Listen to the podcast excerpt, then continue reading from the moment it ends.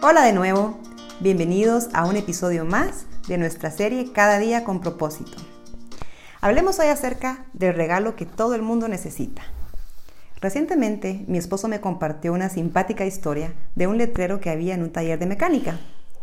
El letrero decía así, aquí se hacen trabajos buenos, rápidos y baratos, pero solo puedes coger dos de estas palabras para su encargo. Si lo quiere bueno y rápido, no será barato. Si lo desea bueno y barato, no será rápido. Y si lo quiere rápido y barato, no será bueno. y sabes, ocurre algo similar en nuestras vidas. Si queremos una vida significativa, existen tres elementos que debemos balancear. Producir, disfrutar y compartir. Pero a diferencia del taller de mecánica, estas palabras sí deben ir juntas, porque al faltar una se rompe el equilibrio. Por ejemplo, si solo produces y disfrutas, te vuelves egoísta. Si solo disfrutas y compartes, pronto te alcanzará la escasez. Y si solo produces y compartes, te vas a sentir esclavo, víctima o incluso abusado. Aunque esos tres elementos son importantes, la mayoría de las personas encontramos el problema en compartir. Tenemos el síndrome del pozo vacío, creemos que el mundo es difícil y escaso y por eso acumulamos. Pero al acumular y acumular no tenemos idea del daño que nos hacemos a nosotros mismos. Déjame explicarte. El mar muerto está literalmente muerto. El agua tiene una densidad tan alta que te podrías sentar en el agua. Su problema es que solamente recibe agua, nunca la da. El agua entonces se estanca y con la evaporación que produce el sol del desierto, la concentración de sal aumenta. La concentración de sal de un océano es del 3%, pero la del mar muerto es del 25%. Este mar está vacío. A diferencia del río Jordán, que desemboca en el mar muerto, el río fluye se oxigena, recibe y da agua, entonces está repleto de vida. Somos como el mar muerto cuando vivimos encerrados en nuestro propio mundo, enfocados solo en nuestros planes, e, somos egoístas, somos un pantano. Pero la cuestión es que no fuimos creados para ser egoístas, fuimos creados para ser ríos de agua viva. Es vital recibir y dar para mantener la frescura en nuestro corazón. John Bunyan escribió, Tú no has vivido hoy hasta que hayas hecho algo por alguien que no te lo puede pagar. Déjame compartirte esta historia inspiradora. Tengo una amiga muy querida y muy cercana que recientemente atravesó una crisis en su vida. Ciertamente, mi amiga estaba atravesando un desierto y yo fui testigo de cómo Dios jamás la abandonó. Un día, mi amiga llegó al punto de deber siete meses de renta. Preocupada, decidió buscar a la dueña del apartamento para agradecerle por su paciencia y también para darle su palabra que le pagaría. Mi amiga me cuenta que la arrendataria la recibió brevemente en su oficina y encontró que era una mujer grande, de setenta y pico años, y también era millonaria, que era dueña de varias decenas de propiedades.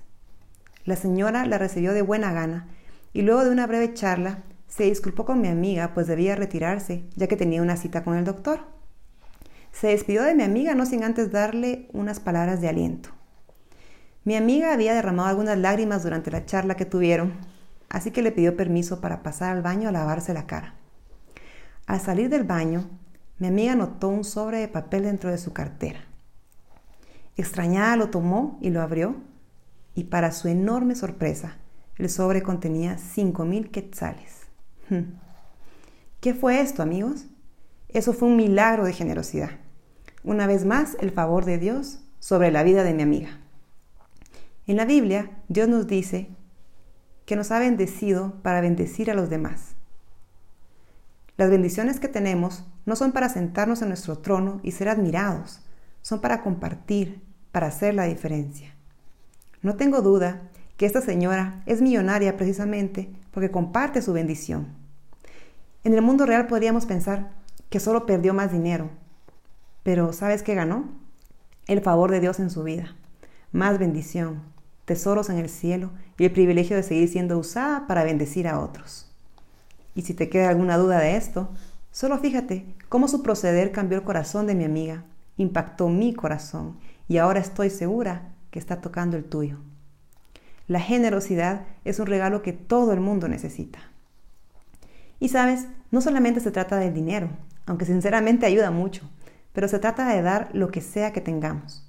palabras de aliento, ceder el paso en el tránsito, dejar pasar esa ofensa, cuidar a los hijos de esa madre soltera por una tarde, aliviar la carga de una viuda, haciéndole un súper, o si tu familia siempre sale a comer los domingos, invitar a aquel vecino que no puede darse ese lujo, comprarle un café a tu compañero de trabajo o ayudar a tu amigo con la materia que tú ya pasaste.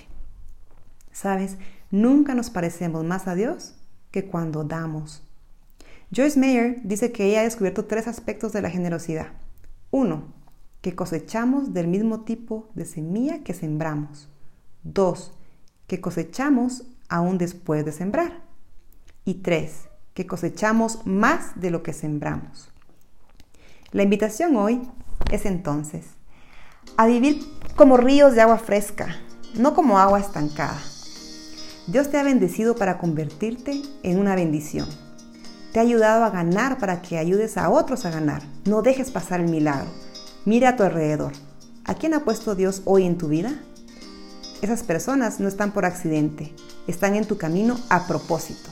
Cuando seas un liberador de sueños, Dios se asegurará que tus sueños se cumplan. Nuestro mayor legado no es lo que dejamos para las personas, sino lo que dejamos en las personas. Recuerda esto, atesóralo y anímate a encontrar tu camino. Muchas gracias y hasta la próxima.